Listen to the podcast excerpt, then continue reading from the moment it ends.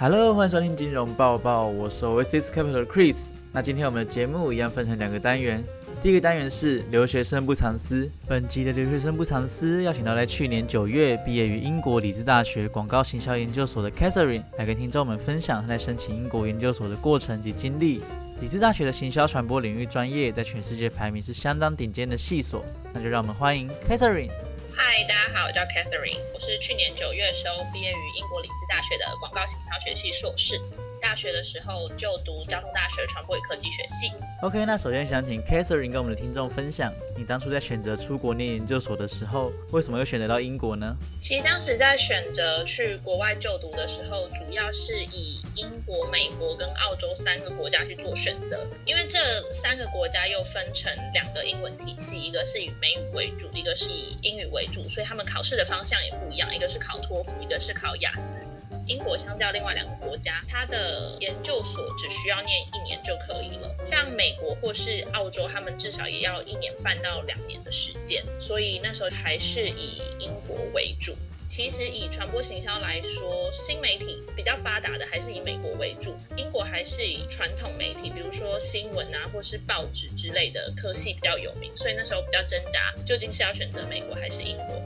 后来是觉得以时间为考量，觉得如果我可以在一年之内毕业的话，这个是我的首选，所以我最后还是选择去英国念书。因为自己大学是念传播相关的科系，所以就想说，那我研究所的话，是不是可以再跨一个另外的领域？所以就找了以传播行销为主的科系去筛选，选出了几间学校。后来看到李资是排名蛮前面的学校，我那时候李资就投了两个科系，一个是广告行销，一个是国际行销与公关，两个科系都有上。但我后来选了广告行销，就广告行销一进去，我们班有三分之一都是中国人。有时候如果班上在小组讨论的时候，就发现大家都是会讲中文的人，大家就直接用中文在讨论了，也是一个蛮奇特的经验。所以班上有三分之一的人会讲中文。那在英国念书的你在讨论的时候还是蛮常用中文的吗？蛮多时候，而且我也是去了才知道，大家说里兹这个城市跟里兹大学是中国人最爱的大学前三名。然后我们附近两个城市，一个是 Sheffield 跟 Manchester，也是中国人非常非常多的一个城市。我去有一种哎，怎么好像到一个小型中国城的感觉？感觉都已经到英国，还看到那么多熟悉的东亚面孔，真的是蛮特别的。诶，那 Catherine，其实你刚刚有提到，当初在选择英国研究所的时候，你以传播行销领域作为筛选，那要选出了几所学校，为什么最后是选择到里兹大学就读呢？因为我那时候除了里兹之外，因为英国是分北部的苏格兰，然后中部的英格兰，还有威尔斯跟北爱尔兰嘛。英格兰就是最大的地方，伦敦就在英格兰南部，但里兹大概是位在中部的地方。那时候还有上了一间是在苏格兰的爱丁堡大学，伦敦的 KCL 就是伦敦国王学院也有上。但那时候在这三间之间在考量的时候，第一个是觉得苏格兰离所有的城市都比较远，所以我就放弃了爱丁堡大学。当时就是在考虑伦敦国王学院跟里兹大学。那时候考量的点是在于选校或选系。因为伦敦国王学院的总排名还是比里兹前面，然后讲出来也是那种啊，你是 KCL 的，就是哎，大家都会知道这间学校。可是就传播行销的这个科系来说，里兹还是排的比 KCL 前面。我有考虑到，听说伦敦的生活消费会非常非常的高，那时候就考量到说，哇，我已经出国一趟，就不说那个学费要将近百万的情况下，不想要在生活消费上给家里造成太大的负担，就觉得没关系，那我就选择里兹。而且其实里兹相对于中部来说，它就是在 Manchester 一个大城旁边的城市，它还是城市，它不是像是一个乡村或什么的。所以里兹虽然不大，可是它应有尽有。然后从学校到市中心，其实也走路十几分钟就好。我在里兹几乎没有搭过任何的大众运输交通工具，都是走路就可以到学校，然后可以到旁边的超市，或者是可以到市中心，就是整个生活机能都非常的好。而且那时候还有一个考量是，那时候在申请很多学校的时候，有找大学系上的教授要帮忙写推荐信。那时候老师就有讲说，哎，你自己要想说，究竟这个国外大学在台湾是不是能够被大家认识？如果你未来就业方向是想要回到台湾的话，或者是说这个科系、这个学历在台湾的教育里面是不是会被承认的？后来就稍微了解一下，发现，哎，其实台湾人蛮多人读理职的，那这样回来至少出去外面还有很多学长姐可以考，也是个不错的选择。所以主要是李子的消费水准相较于伦敦低，还有李子的传播行销领域排名也比较前面。当然还有最重要的是，李子在台湾的校友也蛮多的。那种种因素的考量之下，让你选择李子嘛？没错，就是这样。那想请问你在申请英国研究所的时候有做过哪些准备吗？我大概是在大四上学期期末的时候开始去补英文，同时寻找自己想要念什么样的科系。那以这个领域出去，有什么学校可以做选择？那时候就一边在做资料的整理，然后补习英文。大概是十一月底、十二月初的时候，把资料备齐了之后，就开始请代办帮我投学校、投履历这样。刚刚有提到说准备一些资料，那请问你有准备哪些资料呢？其实我那时候比较过，相较于美国要申请学校，英国在申请研究所的时候，资料相对比较简单，你只需要准备一页的履历以及一份自传。自传的内容大概是关于你为什么想要申请这个科系，为什么想要申请这间学校。就算你是想要跨领域，那你肯定也要从你过往的经验说，我可能在接触到某一个领域的时候，发现自己对这个领域是有兴趣的，所以我想要申请这间学校，或是我想要继续钻研在这个领域。其实你的自传内容会是你是否申请成功一个很大的关键。除此之外，你还要准备两封推荐信，推荐信最好有一封是要来自于你可能实习的主管帮你做推荐，比起在学校的教授来说，他会更具说服力。那在选择系上的教授的时候，你也可以选择跟你想要投的领域相关的教授。如果没有的话，你就可以选系上的系主任这种职位等分越高的，看起来就会越具公信力。然后你还要准备你的雅思成绩，每个学校都会有过去他们录取的最低成绩门槛，所以你就是要尽量去考到这个成绩。还有你的毕业证书跟你的毕业成绩。特别的是，申请的话，大概是从当年的九月、十月之后，你就可以开始投申请。但是你的雅思成绩最晚隔年的四月以前要投出去，这样算申请。毕业证书，像台湾的学制来讲，是要到六月正式毕业才会拿到嘛，所以学校其实是会等你的。所以你可以在后续再把你的毕业成绩跟毕业证书补上。所以在这之前，你如果申请通过，他会给你一个 conditional offer，就是有条件式的入学。他要等你把后续的资料补齐，才会给你非条件式入学，就表示你可以正式。的录取。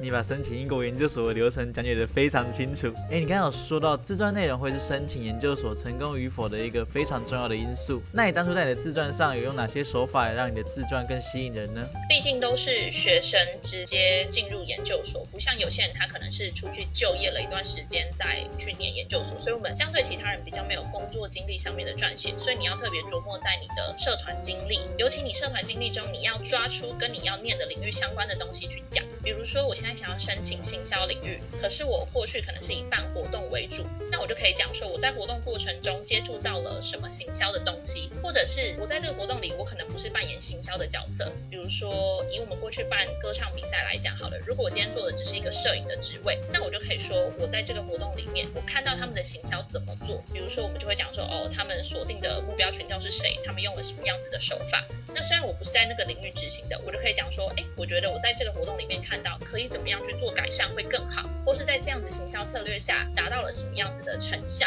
那我认为可以怎么样改进，不一定要有那个相关经历，可是你要提出你的洞察跟分析能力，所以这个东西你只要多加的琢磨在你的社团经验或是其他的经历来说都是不错的。所以说，对于尚未踏入职场的学生来说，可以利用社团经历来弥补自己在工作经验上的不足，好让教授更加青睐你。对，而且其实有很多学生，他可能在大学或是高中时候比较内向，他也不一定去参加很多社团经验。那你就可以从你课堂上修过的课去讲，那也是 OK 的。其实他们也不会特别觉得说，哦，有社团经历的人就是特别丰富，他只是要看你。分析这个东西，以及你为什么想要来念这个领域，或是表达出你的热情就很重要。那除了自传以外，还有什么要注意的吗？就是他其实也会看你的大学或是过去的就学经历，因为你在提交你的毕业证书的同时，你也要提交你大学的毕业成绩，那他就很看重 GPA 这个东西。还有个就是他会看你的大学在你的国家排名是前面或后面的，这个其实也会影响。所以读大学时的成绩跟你就读的大学是不是名校，都会影响到研究所的申请喽。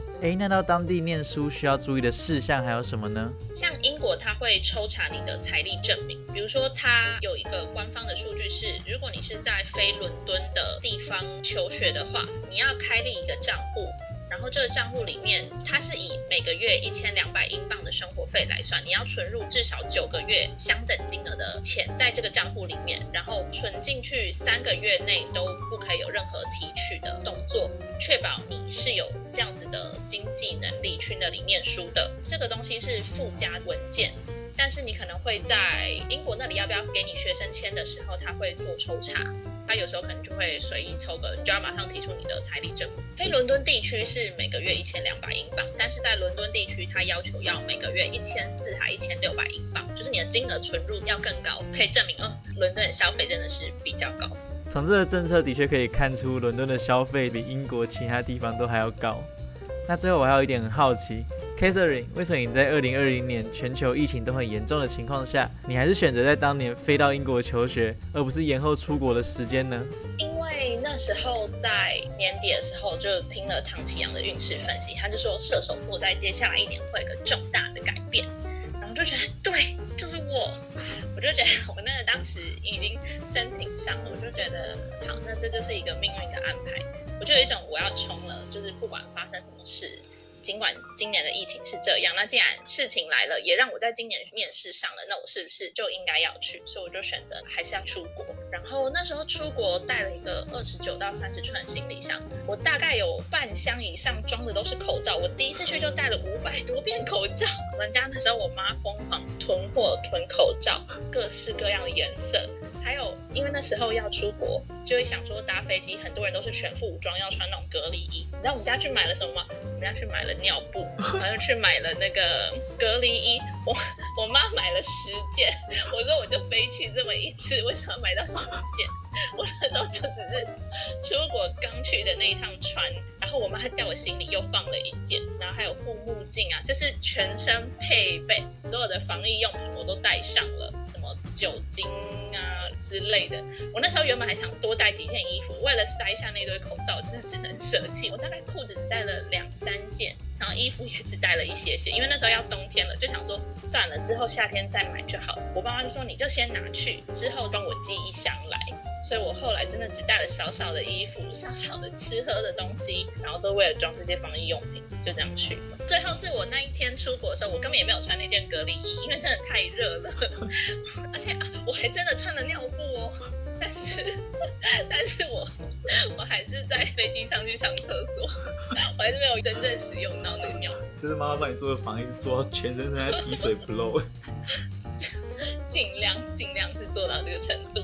哎，在坐飞机就没有穿隔离衣哦。因为在隔离前进去，你还要过海关，就比较麻烦。那时候也没想说过了海关之后再穿隔离衣，而且因为那时候那个离别的场面比较动人，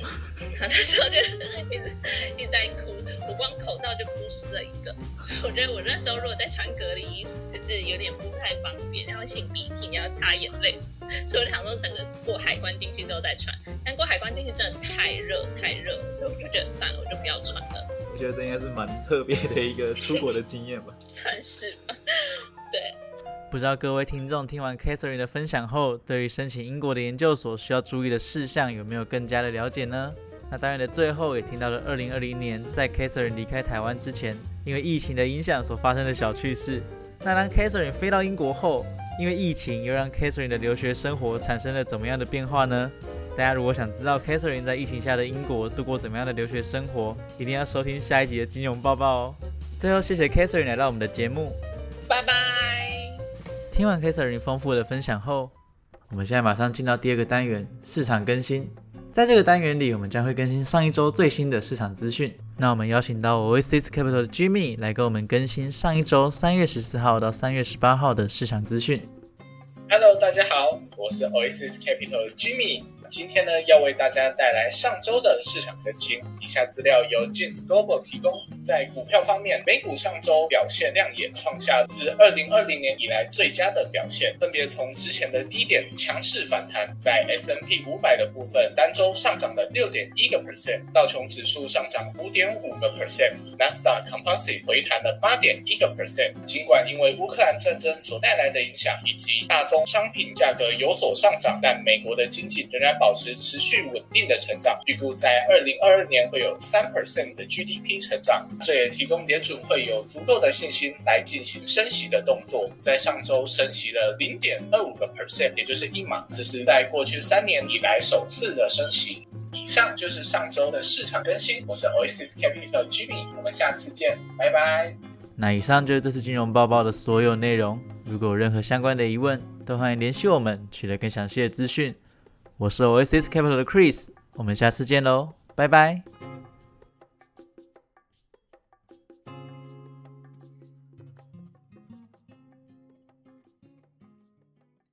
提醒你，投资风险，美金非常善更新，仅供参考，不代表本公司投资观点。